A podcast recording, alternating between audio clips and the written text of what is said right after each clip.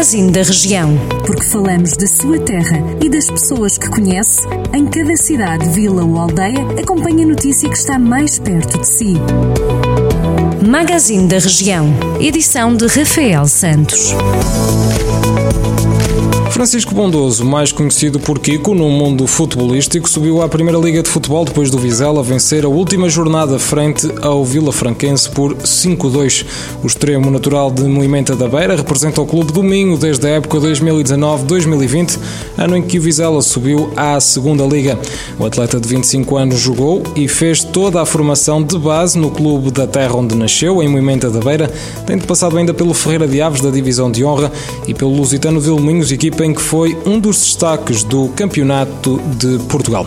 A Câmara de Sinfãs vai construir um observatório da natureza na freguesia de Nespereira e também um parque botânico e fluvial dedicado ao rio Paiva.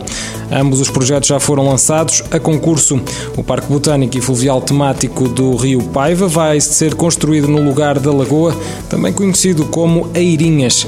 Esta obra vai contemplar a construção de um edifício de apoio ao parque com bar, instalações sanitárias, arrumos e um terraço para observação de aves e contemplação da natureza, bem como a criação de uma rede de percursos equipados com mobiliário urbano, parque de estacionamento e infraestruturas de apoio como saneamento, água, iluminação e telecomunicações.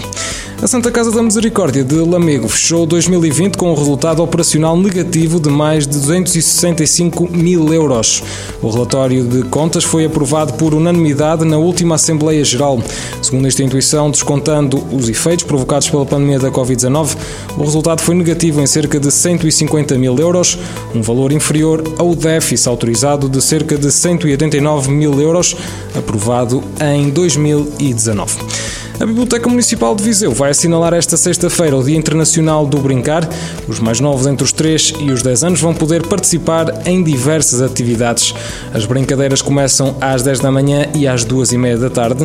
E Anabela Rego, coordenadora da biblioteca, diz que entre as atividades previstas estão a Hora do Conto, com uma seleção de livros que é feita para se poder ler uma história e interagir com as crianças, e também jogos tradicionais e brincadeiras.